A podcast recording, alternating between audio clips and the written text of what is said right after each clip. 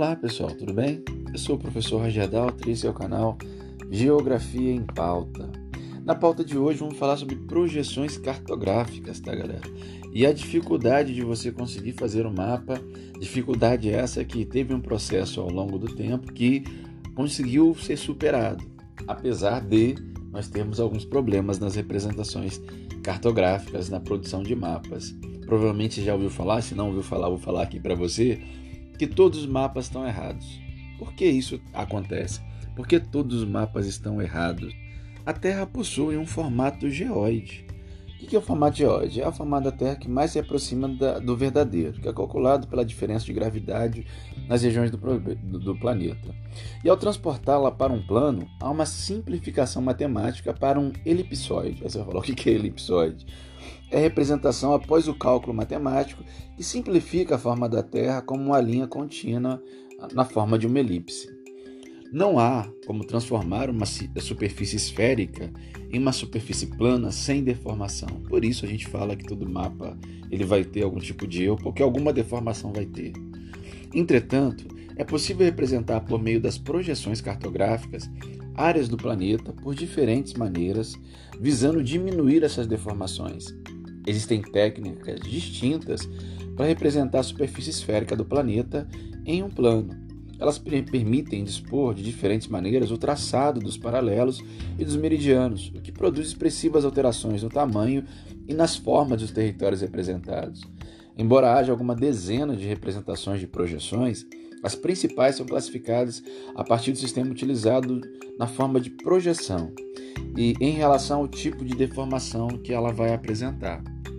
Gente, a escolha da elaboração na projeção que vai determinar a criação do mapa depende das informações que irá é, ser veiculada nesse tipo de mapa ou, nesse, ou de acordo com o tema. Em um mapa de distribuição da população mundial que se deseja informar a densidade demográfica dos continentes, por exemplo, convém utilizar uma projeção que seja equivalente. Nessa projeção, as dimensões e as proporções das áreas são preservadas.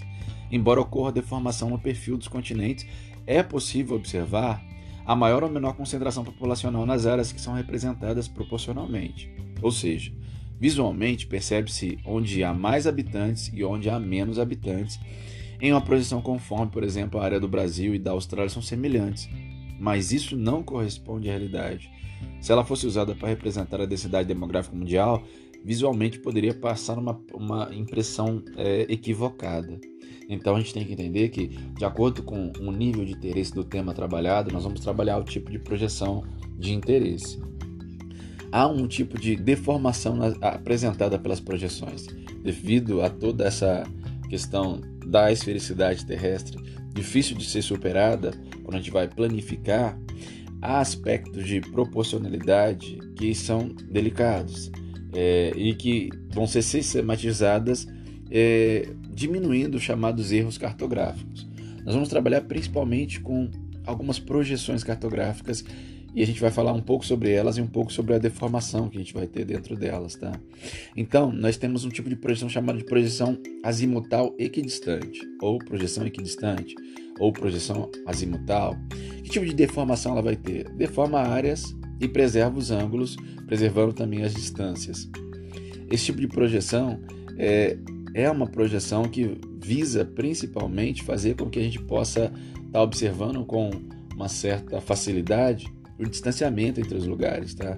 Mas infelizmente a deformação nas áreas e nos ângulos é, traz para a gente algum tipo de problema é, que vai ter, vai estar tá relacionado àquilo que a gente quer trabalhar. As áreas mais próximas do centro de projeção, elas são melhores projetadas, tá?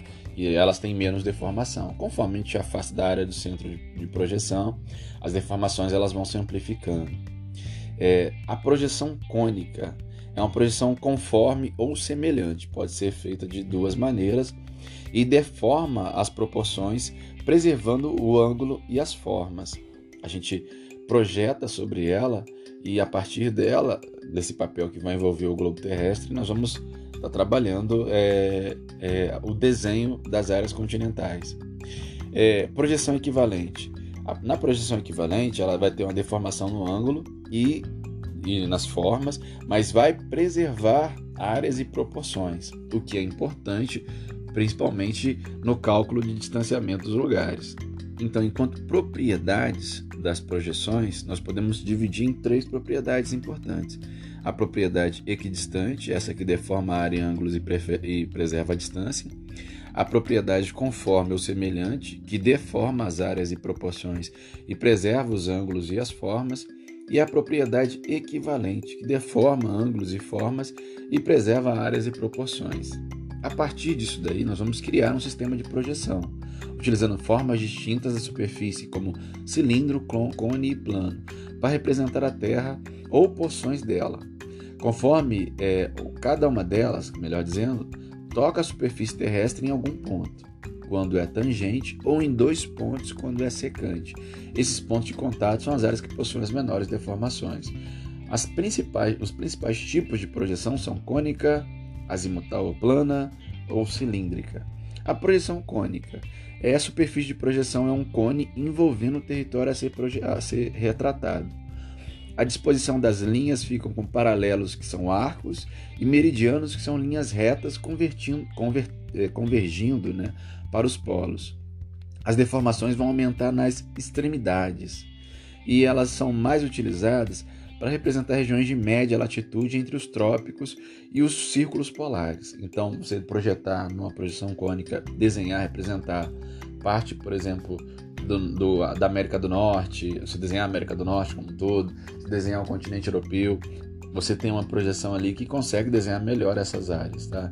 Conforme é, vai se é, distanciando dessa região é, onde você tem as áreas temperadas e tudo mais, do norte principalmente, você tem dificuldade na representação. Você faz um cone com um papel, projeta a luz sobre ele e desenha sobre ele, tá?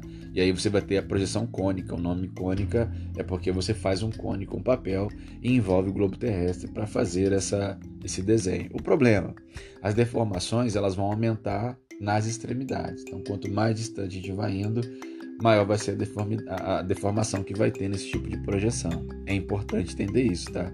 E que os paralelos são arcos e meridianos são linhas retas que convergem para os polos. Ao observar essa projeção, você logo consegue identificá-la.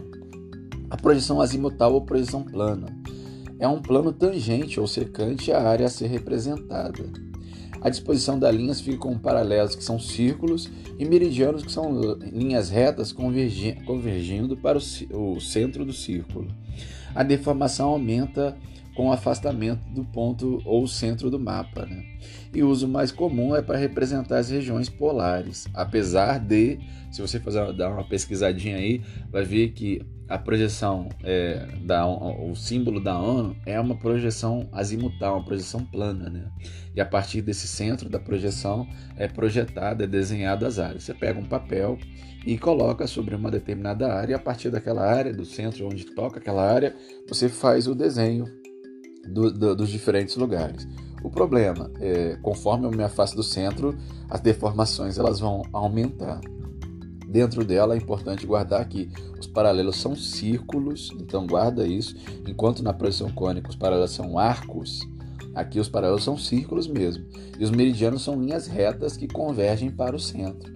Lá na projeção cônica, os, os paralelos é, são linhas retas também, só que elas vão convergir para o polo. Já na projeção plana, nós vamos ter paralelos com linhas retas, meridianos com linhas retas, melhor dizendo, convergindo para o centro da projeção. Então, toma cuidado para não confundir, tá? Paralelos são círculos e meridianos são linhas retas nessa, enquanto na, na, projeção cônica os paralelos são arcos e os meridianos são linhas retas. Então há uma diferenciação bem interessante. Por isso, quando você observa a projeção cônica e observa a projeção azimutal ou plana, dá para diferenci diferenciá-las muito facilmente, só pela observação. Gente, elas apresentam dificuldades na representação e deformações, porque claro isso, mas elas têm áreas que são interessantes para a representação. A projeção cilíndrica é, é um cilindro que você vai envolver a Terra para representar no plano.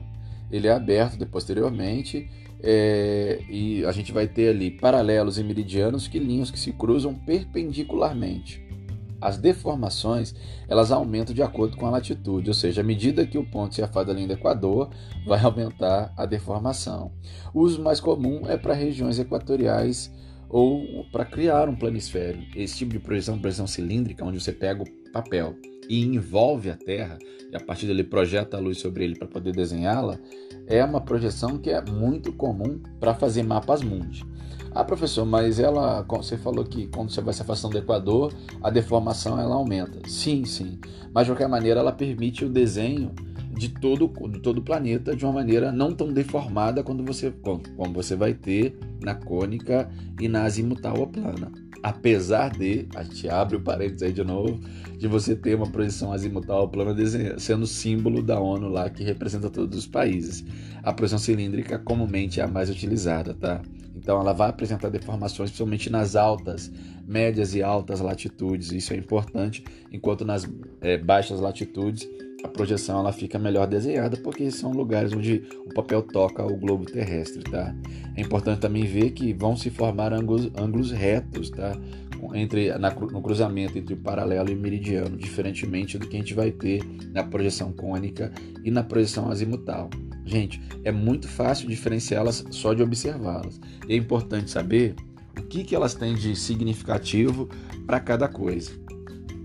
É, os critérios de escolha do tipo de projeção cartográfica a ser utilizado em um mapa, além de técnicos, também podem ser ideológicos, pois permite escolher quais territórios aparecerão mais destacados quanto ao tamanho ou posicionamento e a sua centralização. Não dá, galera, para falar sobre projeção cartográfica e não falar sobre a projeção de Mercator é, e, e, a projeção de Arno Peters. Né? Essas duas são extremamente importantes e são muito comumente utilizadas aí para poder demonstrar ideologia por trás da confecção de mapas. O planisfério de Mercator é utilizado como padrão nos livros e atlas do mundo todo, não só no Brasil. Entretanto, nenhum planisfério é completamente verdadeiro. Como eu já falei aqui, todos vão ter deformações. Né? Não há nenhum modo de representar com absoluta precisão uma superfície da, esférica como a superfície da Terra, que é uma, uma esfera quase perfeita, né? ela tem esse achatamento nos polos, sobre uma, ba uma base plana. Todas as representações da, da esfera sobre o plano geram alguma espécie de distorção.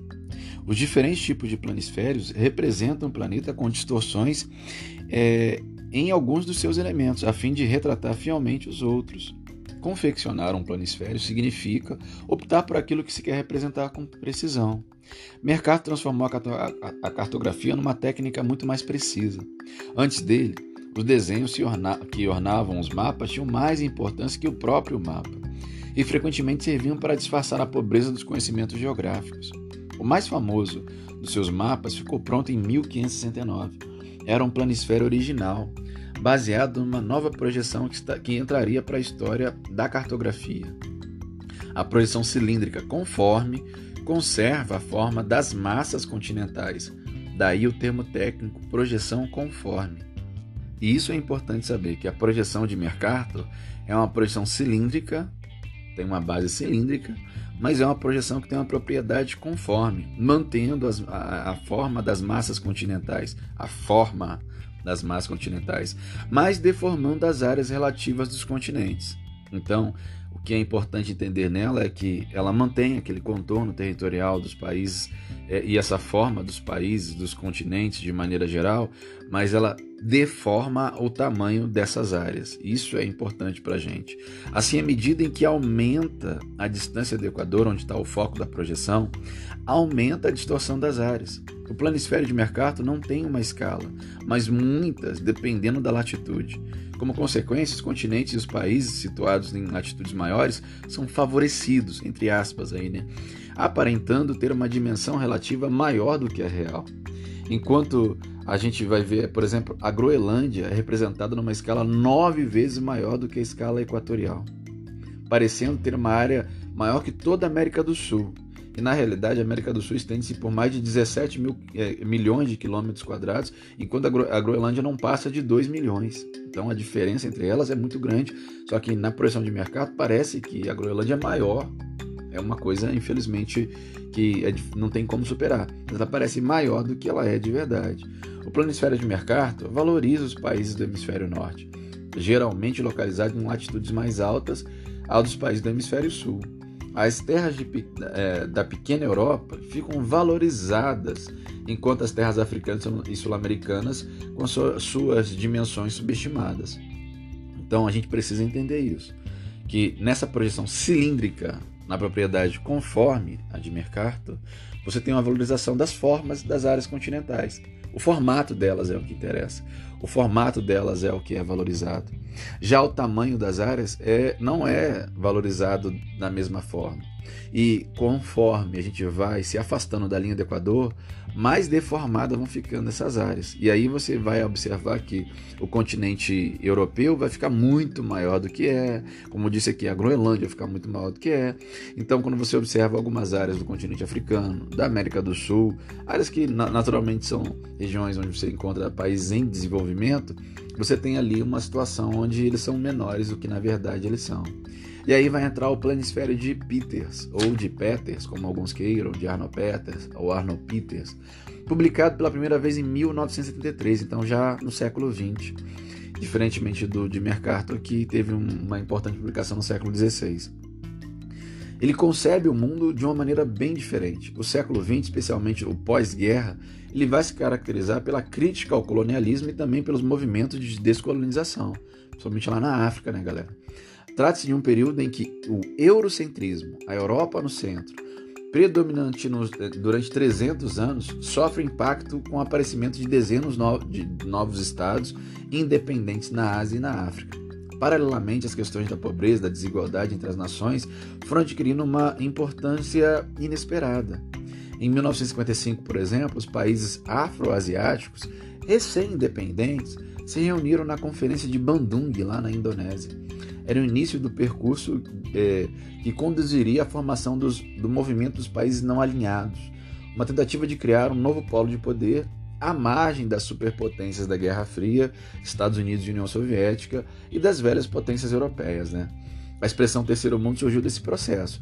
Os países subdesenvolvidos, que naquele momento eram chamados de subdesenvolvidos, hoje a gente fala são países em desenvolvimento do hemisfério sul, procuravam lançar luz sobre a desigualdade e da distribuição mundial da riqueza, e para isso, é, para eles, na verdade, a extensão, a tensão que havia entre leste e oeste, ou seja, o conflito entre o primeiro mundo, o mundo capitalista, o segundo mundo, o mundo socialista, deveria dar lugar ao diálogo norte-sul, ou seja, diálogo sobre uma nova organização do poder político e da riqueza econômica entre as nações desenvolvidas do hemisfério setentrional e as nações subdesenvolvidas, em desenvolvimento, melhor dizendo, do hemisfério meridional.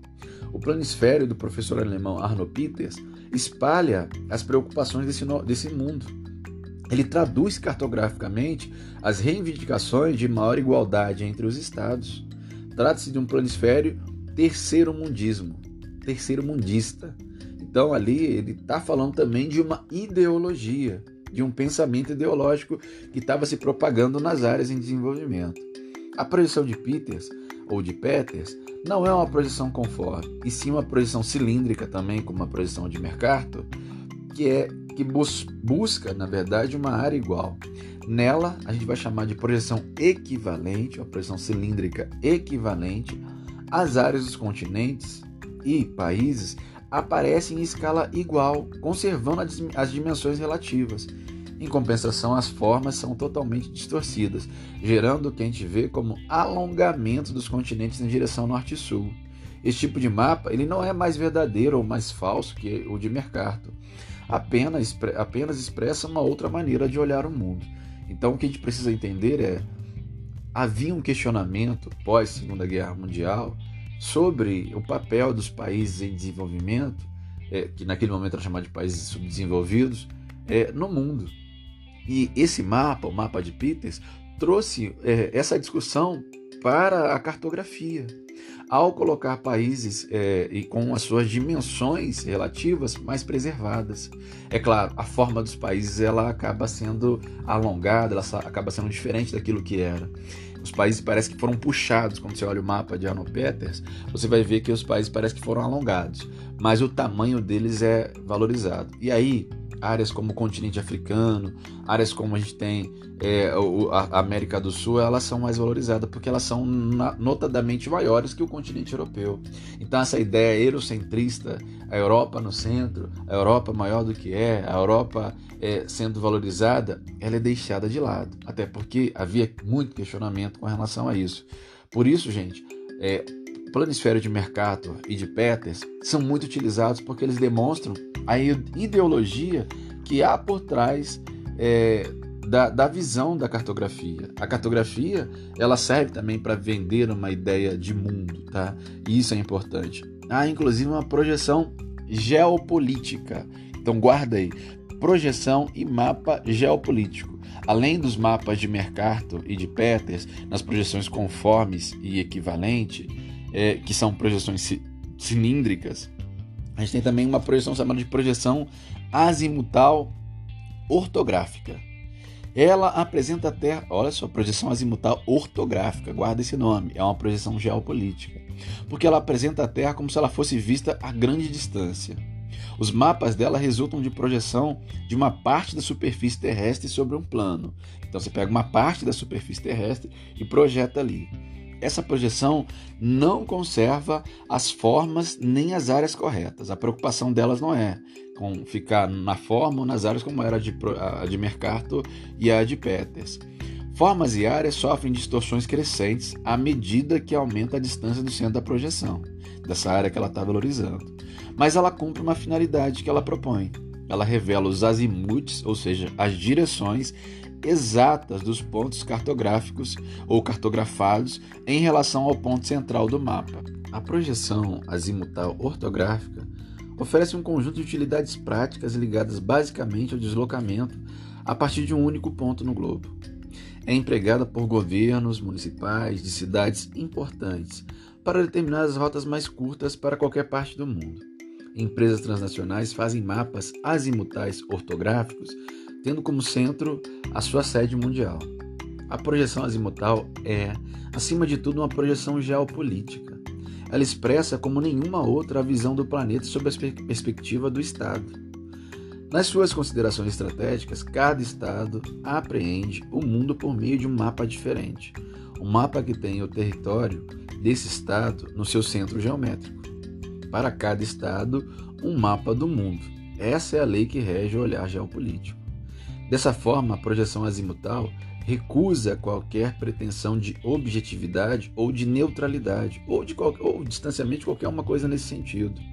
Ela não pretende mostrar um mundo igual para todas as pessoas ou para todas as nações, como pretendem, cada um à sua maneira, as projeções de Mercator e de Peters. Ao contrário, ela assume a sua parcialidade, revelando a existência de, de tantas visões de mundo quanto são os estados. Os mapas azimutais desvendam o significado essencial da própria geopolítica, que é um instrumento a serviço do poder e não um conhecimento neutro ou desinteressado. Exatamente por isso, muitos a definem como a geografia dos estados maiores. Então, galera, a projeção azimutal ortográfica, ela vai colocar essa área de interesse no centro da projeção. Eu posso projetar, por exemplo, o Brasil, colocar o Brasil ali no centro e a partir do Brasil desenhar todo o planeta ou desenhar as áreas que me interessam, porque dificilmente vai conseguir desenhar uma, o planeta inteiro. Não é interesse dela desenhar o planeta inteiro. O interesse dela é mostrar uma estratégia geopolítica de importância para essa área representada, que é a área onde tem ali os objetivos centrais, onde tem o poder centralizado, onde eu quero valorizar. Então ela é geopolítica. Eu posso colocar qualquer área, qualquer lugar no centro dessa projeção, a projeção azimutal ortográfica. E não tenho preocupação se o tamanho, se a forma está a mais adequada. É claro que há ali minimamente um equilíbrio nesse sentido, de tentar projetar o centro da projeção o mais correto possível.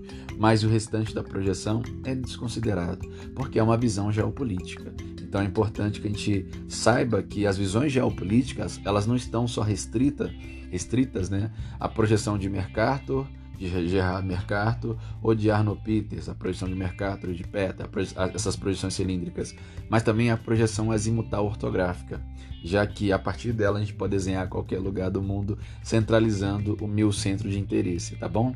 Então, galera, a gente fica por aqui. É importante entender como funciona a ideia da projeção, a, jogar a luz sobre um, um papel que está ali envolvendo o globo terrestre e a partir daquilo ali desenhar o mapa e saber que todos os mapas estão errados, apesar que as técnicas cartográficas elas diminuem essa, essa, esse erro, mas seja na proporção, no tamanho, no ângulo, na, a gente vai ter algum tipo de erro nos mapas, porque desenhar a superfície esférica numa superfície plana, numa base plana, sempre é difícil, tá? Obrigado, galera, pela audiência, pela paciência. Até a próxima aula, até a próxima pauta de interesse geográfico. Eu fui!